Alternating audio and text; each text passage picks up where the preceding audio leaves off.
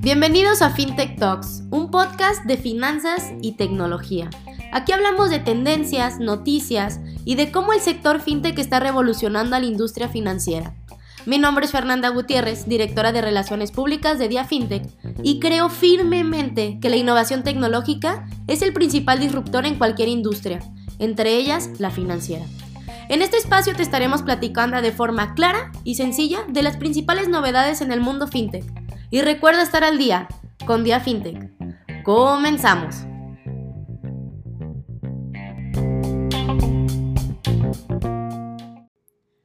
Hola, ¿qué tal? ¿Cómo están? Soy Fernanda Gutiérrez, directora de Relaciones Públicas de Dia FinTech y el día de hoy, lunes 28 de junio, arrancamos con esta nueva emisión de FinTech News. Como ya lo saben, este es un espacio donde semanalmente nosotros les compartimos las principales noticias y tendencias en el mundo de las finanzas y la tecnología a nivel global y en Latinoamérica. Así que sin más, arranquemos con nuestras noticias del día de hoy, las cuales serán las siguientes.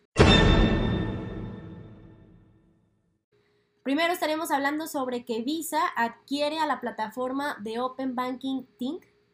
Segundo lugar, estaremos hablando sobre que el Comité Institucional de la Comisión Nacional Bancaria y de Valores da luz verde de autorización a 46 plataformas fintech. Y finalmente vamos a hablar sobre Confío, esta fintech mexicana que recientemente cerró una ronda de inversión de 125 millones de dólares y se acerca al Club de los Unicornios Mexicanos. Después pasamos a nuestra siguiente sección, la cual ya lo saben, hablamos sobre el movimiento de las principales criptomonedas en estos últimos siete días y finalmente les platicamos sobre la empresa fintech a seguir, qué hacen, qué productos, qué servicios ofrecen y cómo les pueden ayudar para que la conozcan más. Así que sin más, empecemos con nuestra primera noticia, la cual es Visa adquiere a la plataforma de Open Banking Think. Y es que es así como lo escuchan, el pasado jueves 24 de junio, la firma de pagos electrónica Visa anunció que cerró un acuerdo para adquirir a la fintech de origen sueco Think. El gigante de pagos busca expandir su oferta de servicios, por lo que adquirió a la fintech especializada en temas de banca abierta. Esta plataforma fue fundada, esta plataforma de origen sueco, fue fundada en el 2012 y actualmente cuenta con 400 empleados y es uno de los líderes, líderes de banca abierta en Europa. La adquisición, se dice, fue por aproximadamente 2.100 millones de dólares, lo que se traduce a 1.800 millones de euros, y la firma sueca mantendrá su marca, su actual equipo directivo y su sede central en Estocolmo tras la adquisición. De acuerdo con Visa, la combinación de su infraestructura e inversión en ciberseguridad y prevención de fraude con la tecnología y las relaciones que tienen los clientes de Tink ayudará a acelerar el uso de la banca abierta en toda Europa. Muy interesante ver este, cómo Visa busca eh, potencializar todo este tema de banca abierta que ha tenido mucha relevancia no solo en Europa, sino a nivel global. Nuestra siguiente noticia es el Comité Interinstitucional da luz verde de autorización a 46 empresas fintech. Y es que la Comisión Nacional Bancaria de, de Valores dio a conocer a través de su portal que el comité ha emitido una opinión favorable respecto a la autorización de 46 sociedades. Dicho comité está conformado conjuntamente por la Secretaría de Hacienda y Crédito Público, Banco de México y, por supuesto, mismas personas de la comisión. No cabe duda que una de las mayores complicaciones dentro del sector fintech ha sido el tema de las autorizaciones. Recordemos que a día de hoy son 14 las sociedades que han logrado obtener su ratificación y han sido 12 las que cuentan con la ratificación y la publicación de su autorización en el Diario Oficial de la Federación. Cabe mencionar que son seis entidades las que ya operaban bajo el amparo del octavo transitorio y son ocho las que operan como empresas de nueva creación. Por otro lado, las 32 sociedades restantes cuentan con una, eh, con una autorización sujeta a condición suspensiva.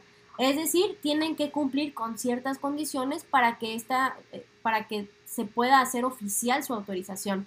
De estas condiciones podemos destacar algunas como lo son la constitución de sociedades subsidiarias y su respectiva inscripción en el registro público de comercio, la celebración de actos corporativos que, conlleven aumentos de capital, las redistribuciones accionarias, escisiones, fusiones o modificaciones de contratos operativos y de gestión.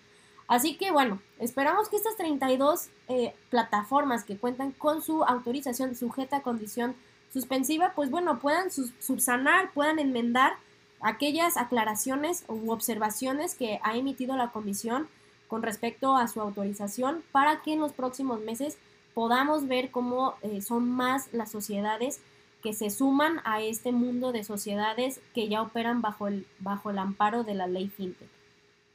Y nuestra última noticia del día es que la fintech mexicana Confío levanta 125 millones de dólares y se acerca al club de los unicornios mexicanos. Y es así, la fintech mexicana Confío, la cual está especializada en brindar préstamos a micro, pequeñas y medianas empresas, es decir, a las pymes, logró cerrar una nueva ronda de inversión en Serie E con un total de 125 millones de dólares. La empresa fundada por David Arana y por Francisco Padilla sigue dando pasos firmes que lo acerca al estatus de empresa unicornio.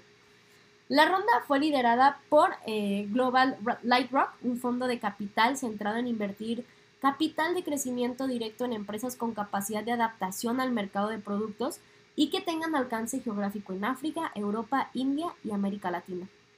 Dicho esto, esta ronda se convierte en la primera inversión por parte de, del Global Lightrock en Confío, quienes además cuentan con inversionistas como lo son SoftBank, Casex Centers, CEF, QED Investors, Tarsadia Capital y el IFC.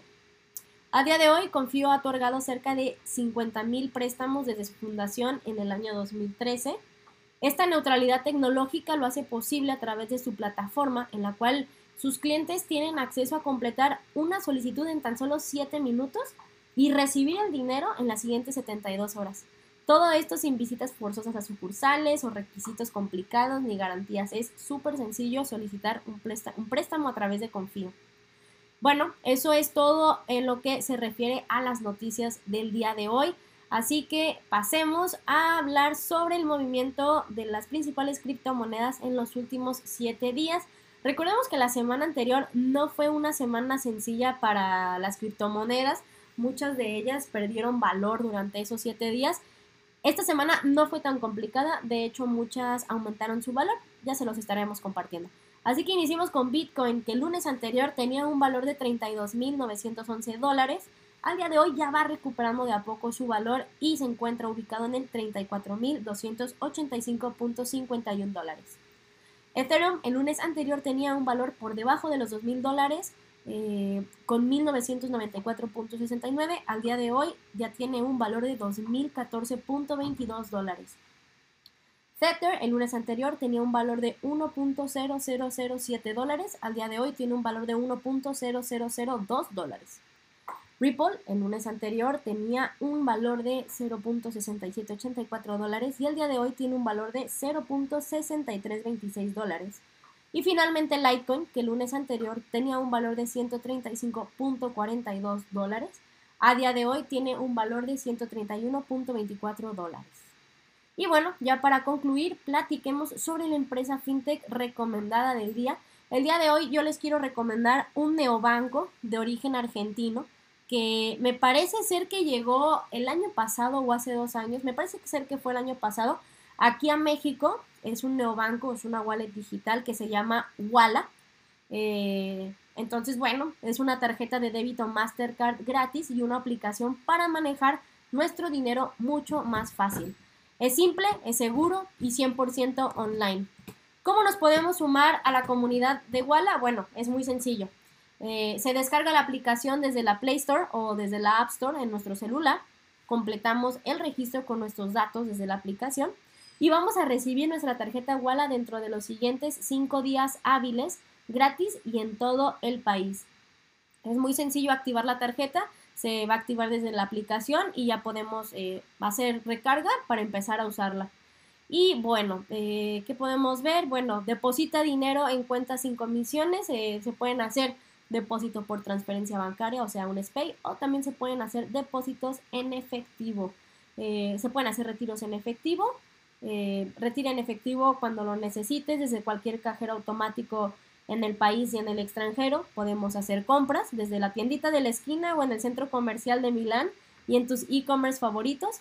Y también se van a poder hacer transferencias. Transfiere dinero a tus amigos que tienen Walla o a otros a través de Spay. Es atención 100% online, es súper sencillo.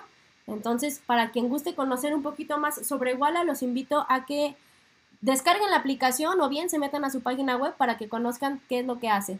Así que bueno, sin más, les mando un saludo. Eso es todo por este eh, espacio de FinTech News de este lunes. Los invito a que nos sigan en nuestros canales oficiales de Facebook, YouTube, Instagram, LinkedIn, Twitter y Medium. Ahí nos pueden encontrar como arroba diafintech y en nuestro podcast en Spotify nos pueden encontrar como FinTech Talks. Les mando un saludo, que tengan muy buena semana y nos vemos el lunes que entra. Hasta luego.